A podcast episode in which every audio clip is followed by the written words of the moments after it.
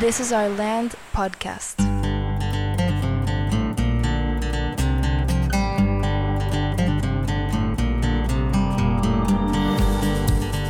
Esto es This is Our Land Podcast y en preparación para esta temporada hablamos con estudiantes y padres de familia para conocer más sobre sus dudas referente a la educación y la adolescencia.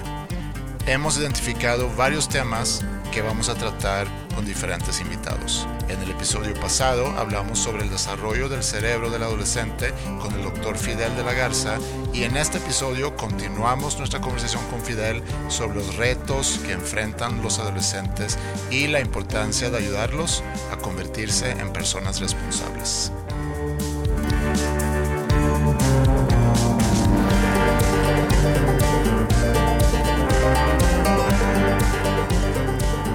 Bueno, estamos de regreso con el doctor Fidel de la Garza, eh, muy emocionados con tantas ideas y tantas preguntas que, surgen alrededor de, la educación y sobre todo del, del aspecto en cómo funciona el cerebro del adolescente.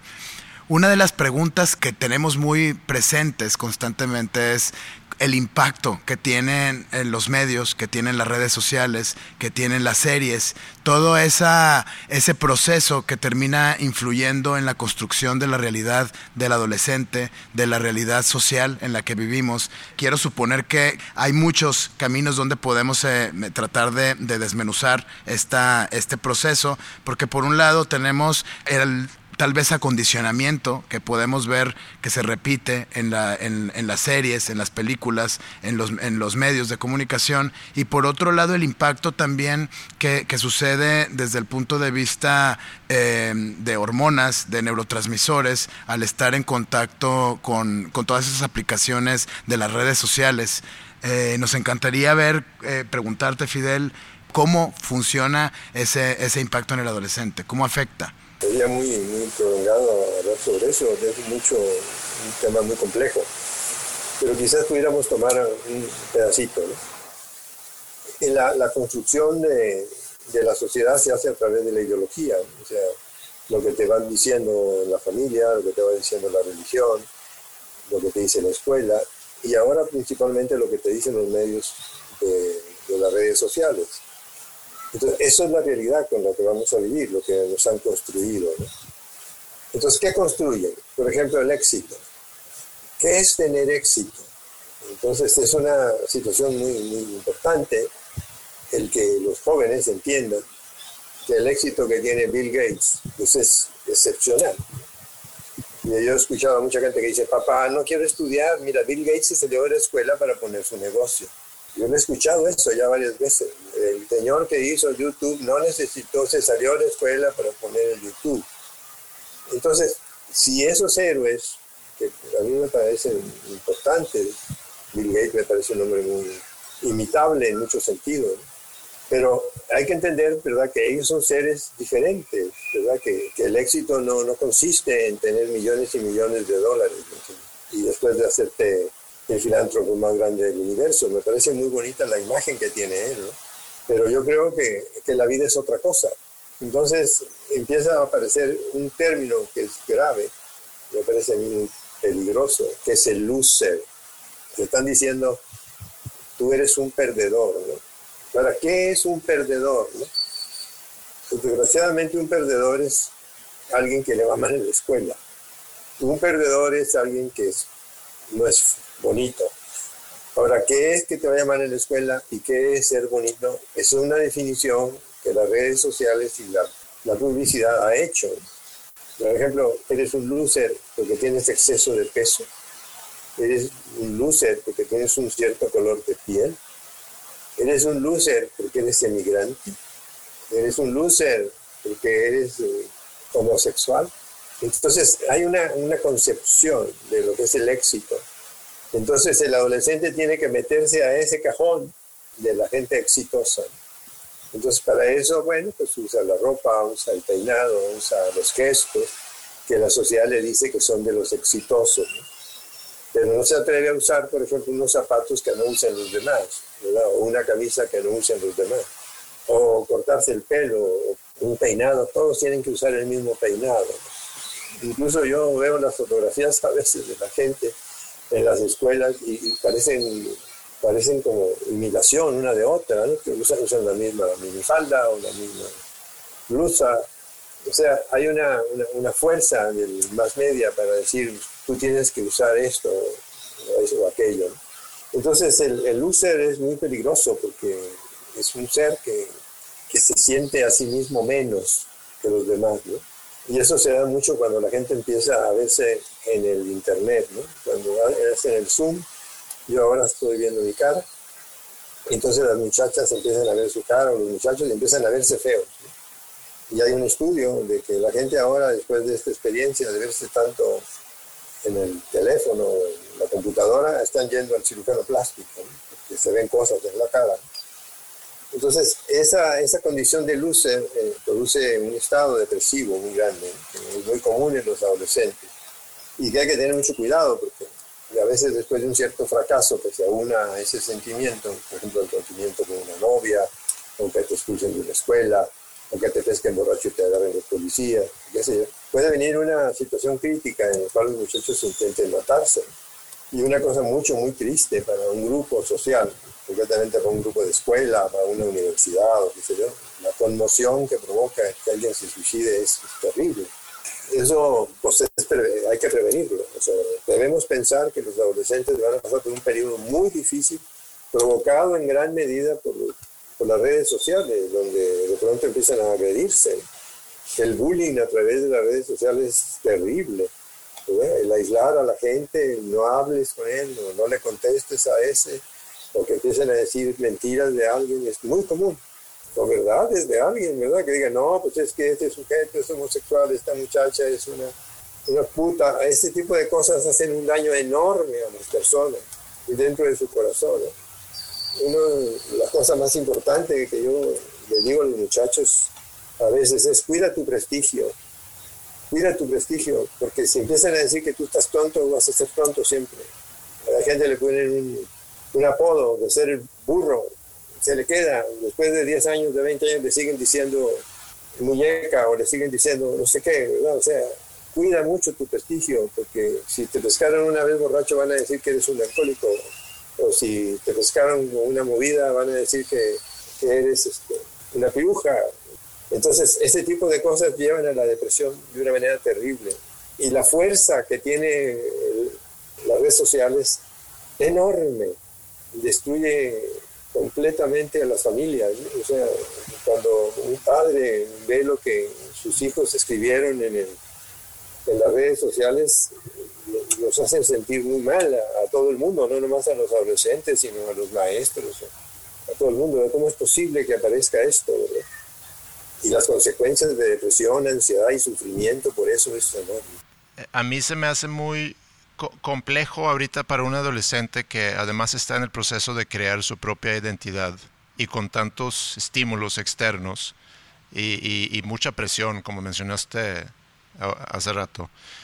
Para nosotros es muy importante ayudarles a construir el autoconocimiento y también el pensamiento crítico, que cómo se relaciona, pues se relaciona mucho en el sentido que dice ahorita Alejandro, que hay tanta influencia por parte de medios, por parte de lo que consumimos, sea en series, en películas y, sobre todo en noticias. Y necesitamos prepararnos, o necesitamos preparar, bueno, nos, porque también los adultos, pero, pero también los adolescentes, en, en saber descifrar qué es real, qué no es real y combinarlo también con un proceso donde te vayas conociendo como persona, donde vayas conociendo quién soy yo, cuáles son mis intereses, cuáles son mis gustos, mis disgustos y tratar de construir ese concepto de ti mismo independientemente de las expectativas del entorno o de la presión del entorno. Pues mira, yo te respondería que hace muy poco tiempo, 6, 7 años, sabíamos, hace 8 años sabíamos lo que era verdad y lo que era mentira. Pero hoy día, a partir de, de los gobiernos populistas de Estados Unidos y del mundo, que dicen mentiras todos los días, los presidentes de las repúblicas, estoy hablando de Trump, estoy hablando de Bolsonaro, de otras gente, que permanentemente niegan la ciencia, que dan la espalda a la realidad. Entonces la gente ya no sabe eh, qué es verdad y qué es mentira. Entonces esa, esa confusión y esa creación de mentiras permanentes que están todos los días en, las noticias, eh, ha hecho, ¿verdad?, que haya una situación donde se necesita realmente una instrumentación para distinguir la verdad de la mentira. O sea, antes era muy fácil. Si, si yo veía que alguien decía algo, decía, es verdad, porque lo dijo fulano. Pero si ahora la autoridad máxima del país dice mentiras, pues ¿a quién le voy a creer? O sea, hay ahora, incluso hice un trabajo sobre eso, ¿no? Sobre cómo distinguir la verdad de la mentira. Hay que tener todo un sistema de ir a buscar las fuentes de quién dijo qué cosa para rectificar si es verdad o no es verdad, etcétera. Cosa que antes no era necesario. Entonces los muchachos, por supuesto, que en esa búsqueda ¿verdad? De, su identidad, pues van a encontrarse con, con este problema de que tienen que navegar en un mundo de gran confusión. Pero el mundo está confuso y ellos también. Digamos, ellos por naturaleza tienen un periodo que no saben quiénes son, pero el mundo tampoco sabe quiénes entonces hay una, una, situación donde lo húmedo se junta con lo mojado, ¿me entiendes? O sea, hay una confusión universal que la tenemos tú y yo también, ¿no? Entonces tenemos que, luchar, ¿verdad? Por, ese pensamiento crítico. Una situación que sucede, obviamente, en, en muchas escuelas es el estudiante que, que está batallando, que a lo mejor está reprobando una o varias materias, está consciente que tiene que cambiar ciertas conductas, eh, tiene que mejorar hábitos de estudio y demás. Está muy consciente de eso, pero le cuesta tanto trabajo dar el paso para lograr el cambio. Es algo que yo he pensado mucho en, las últimas semanas y, y no hallo cómo puedo yo impulsar a un adolescente a que dé ese paso que seguramente sabe que tiene que dar, pero nomás no lo da. Y como tú tienes una larga carrera trabajando con, pacientes, con personas que necesitan cambiar una conducta, cambiar un comportamiento, ¿cómo es ese proceso? Porque entiendo muy bien que para que yo pueda hacer un cambio en mí, necesito yo aceptar que hay algo que estoy haciendo mal y luego tengo que tener ese deseo de hacer algo al respecto. O sea, no puedo bajar de peso y seguir comiendo pastel todos los días. Eh, eso me queda muy claro, pero no quiere decir que deje de comer pastel. Cambiar el comportamiento es difícil en todos los seres humanos porque generalmente está ligado, ¿me entiendes?, a, situaciones químicas. El ejemplo que acabas de poner de, del apetito, por ejemplo. El apetito tiene que ver con, un sentimiento de saciedad eh, que se produce cuando se distiende el estómago y se produce una serie de químicos ahí que, de neurotransmisores que te dicen ya comiste, para yo lo siento eso, empiezo a comer y se me empieza a quitar el hambre. Pero hay gente que sigue comiendo y no se le quita el hambre. Pero eso ya es un problema de tipo neuroquímico. La, obesidad tiene, tiene muchas, eh, muchas variables. Entonces sí, puedes pedirle que, cambie cosas, etcétera, pero también hay que vigilar la parte, la parte física. Pero cambiar otras, otras conductas, por ejemplo, el fumar, se puede, ¿me entiendes? Porque podemos ayudarlo, ¿me entiendes? Con, nicotina sintética a través de un chicle o a través de otros métodos. Las son drogas a las cuales uno se adhiere. Y los malos comportamientos son adictivos, de alguna manera son como adicciones. Por ejemplo, la gente que, en algún momento es eh, postergadora. Eso es una cosa muy, muy común. El, el, sujeto dice, mañana, mañana lo hago. Entonces los encuentros que un día antes del examen están que, llenos de, tareas que no hicieron antes. Esa tendencia A, no hacer las cosas este, es muy, muy complicada. Entonces el sujeto tiene, ¿me entiendes?, que, tener una, una, reflexión muy profunda sobre, sobre las conductas destructivas. Otras conductas que son dificilísimas de, de quitar son bueno, no, no viene mucho al caso con la educación, pero es eh, las adicciones a, las personas. Una cosa muy importante en esto de cambiar las, las conductas es eh, las compañías. ¿no? Está clásico que los nerds se juntan con él y la gente que anda usando drogas se junta con gente que usa drogas y los que toman poquito con los que toman poquito y los que toman mucho con los que toman mucho, ¿verdad? O sea, hay una tendencia a tener una actividad social. ¿no? Entonces, mucho de, cambiar la conducta es empezar inmediatamente. Entonces la gente dice, sí, voy a, ponerme a dieta, pero en abril, en mayo, el siguiente mes. Entonces, eso ya es muy, muy, mal camino. Voy a dejar de fumar mañana, eso, no, va a ser posible.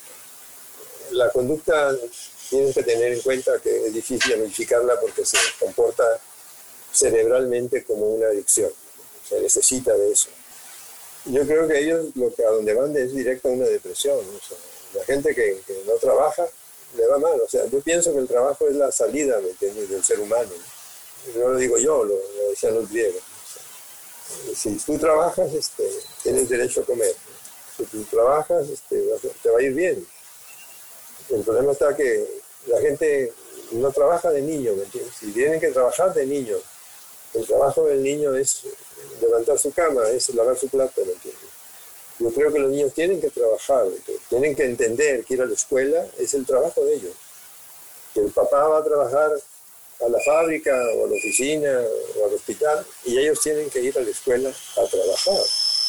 Y deben de verlo como eso, como una obligación. Lo, lo difícil que es para un maestro o para un papá, eh, ¿con qué medida vas a empujar a que suceda ese cambio? Porque, por un lado, el adolescente no quiere eh, que alguien esté tan encima, pero también como, como maestro, como educador o como papá, a final de cuentas, que es el rol más importante, como padre de familia, mamá o papá, es qué tanto le vas a estar empujando a, que pueda cambiar esas conductas y, cómo lo puedes lograr.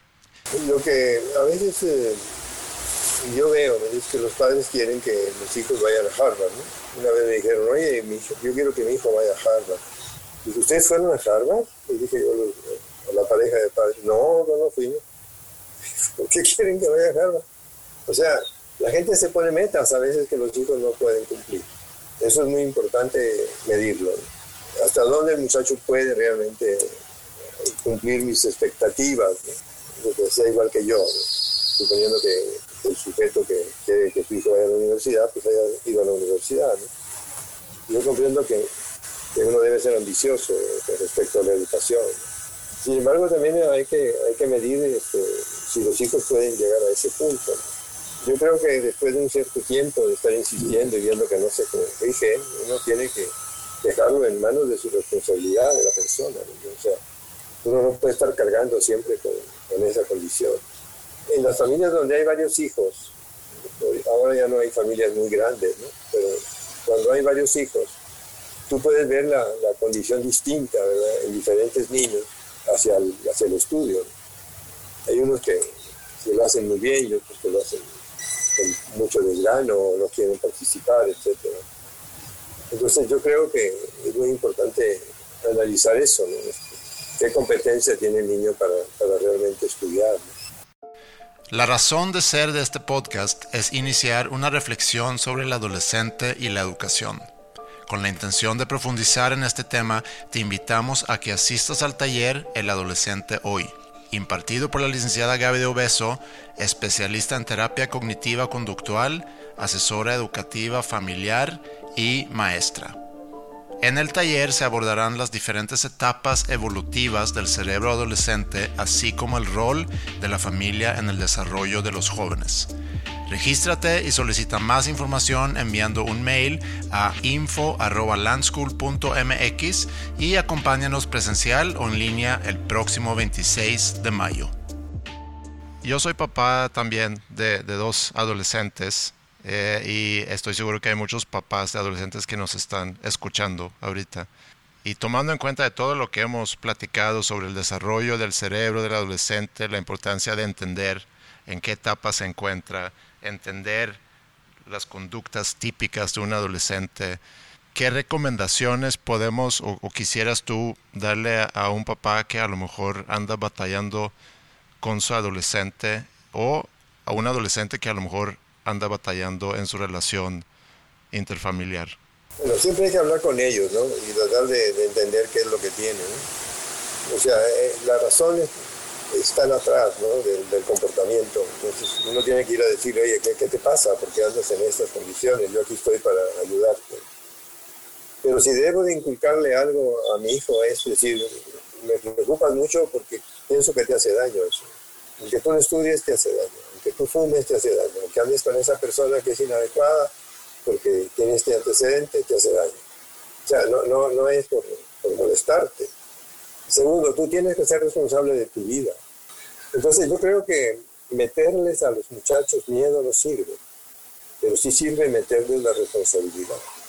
Es que, es que si tienes un bebé, ¿quién lo va a cuidar? ¿Tú tienes dinero para mantener ese bebé? ¿Tú vas a poder darle atención a ese bebé? ¿Vas a ir tú a la clínica con la muchacha a abortar a Estados Unidos o aquí en México? O sea, hay que hablarles directo, pero que no con miedo, sino con responsabilidad. Que no estamos para, para hacer el amor a lo mejor sí, pero no para hacer daño a la gente. Yo no quiero hacerle daño a mi pareja, ni mi pareja quiere hacerme daño a mí. Entonces tenemos que tener cuidado. Tú no quieres estudiar, tienes un problema muy serio, porque ¿qué va a pasar cuando, cuando crezcas y tengas que llevar cabo tu vida? Entonces, de alguna manera, yo a mis hijos, yo les diría, ser responsable. Yo no puedo ser responsable por ti, yo no puedo ir al colegio a presentar tu clase, yo no puedo estar con la novia contigo. Tú eres el que está ahí, tú eres el que va a presentar el examen, tú eres el que está con la novia, es el que tienes que tener precauciones a la hora de tener vida sexual. Responsabilízate de tu vida. Yo no soy responsable de tu vida. Sin embargo, y lo comentamos en el episodio pasado, sobre las facilidades que hoy en día existen a través de la tecnología para obtener cosas, también siento que como papás estamos cada vez más facilitando para nuestros hijos muchas cosas que, que quizá cuando yo era, yo era joven o cuando yo era niño, pues a nadie se me estaba facilitando estas cosas. Y hoy en día veo a papás que van mucho más allá inclusive estudiantes de universidad donde es la mamá o el papá que contacta a la escuela para reclamar algún resultado en algún examen y, no dejan que los niños o que los adolescentes se hagan responsables de sus acciones. Bueno, pues en ese caso el problema ya no es del muchacho, es un problema del, padre, ¿verdad? Que está haciendo actividades de responsabilizarse por el hijo ya siendo un muchacho muy, muy grande, ¿no? En la universidad se supone que ya uno no participa, ¿verdad? De esa manera, ¿no? O sea, el muchacho es, adulto al momento en que entra a la universidad, Y yo creo, ¿verdad? Que, que, los padres tienen también una cierta ignorancia en el manejo de las cosas. A veces no lo hacen por, mal, ¿no? Pero se les hace fácil recompensar conductas negativas, ¿no? Si te portas bien, este, te doy el celular. No se trata de eso, se trata de que el sujeto se porte bien sin celular o con celular. Entonces, si haces tal cosa, te voy a, comprar un coche, o le compren el coche aunque no haga nada. Yo creo que, vuelvo al punto, en que los padres también necesitan tener una cierta educación, o sea, nadie nos enseñó a ser padres y ahorita están cambiando mucho las cosas, pero hay cosas elementales que, que es la responsabilidad. Sí, y también es un proceso de maduración por parte del adolescente porque de un día para otro, no literalmente un día para otro, pero de repente maduran y de repente empiezan a entender muchas cosas y ahí sucede el cambio. Y a lo mejor es también como papá o como maestro, es dejar que pase el tiempo para que eso suceda. Puede ser, mira, yo, yo creo que una parte donde te puedes dar cuenta de un cierto deterioro es que los muchachos estudiantes de hoy día, incluso de las universidades públicas, no están politizados, no participan, ¿me entiendes?, en la política diciendo yo quiero lo mejor para mi patria. En ese sentido me refiero a politización, o sea, si yo quiero que se luche contra el feminicidio, yo quiero que se luche contra tal cosa. Ya los estudiantes universitarios no tienen una, un compromiso social. Entonces, los estudiantes y los adolescentes tienen que tener un compromiso con ellos mismos. Ellos tienen que tener un compromiso con su vida. Es decir, es que tú tienes que sacar tu vida bien. O sea, no, no, queda otra alternativa. Y la vida consiste en trabajar, consiste en amar, consiste en ayudar a tu prójimo, consiste en ayudar a tu patria, consiste en ayudar al mundo y proteger todo esto. Todas esas áreas son la responsabilidad tuya como ser humano. Primero tú, y luego familia, tu comunidad, el mundo entero. Si no eres responsable, no vas a poder hacer nada. Sí, me gusta mucho, inclusive como reflexión para concluir este episodio, el que como papás tenemos que dejar la responsabilidad y que aprendan de la responsabilidad nuestros hijos y también aclararles que tú tienes que hacerte responsable de tu vida. Obviamente aquí vamos a estar nosotros para apoyarte en ese proceso, Pero sí, creo que es importante que un adolescente tiene que vivir las consecuencias de sus acciones y así aprender. Así es. Que él enfrente la vida, ¿me entiendes? No tú, que él la enfrente, que él enfrente al maestro, que él enfrente el bullying, que él enfrente todo lo que tenga que, que salir de dificultades en la vida.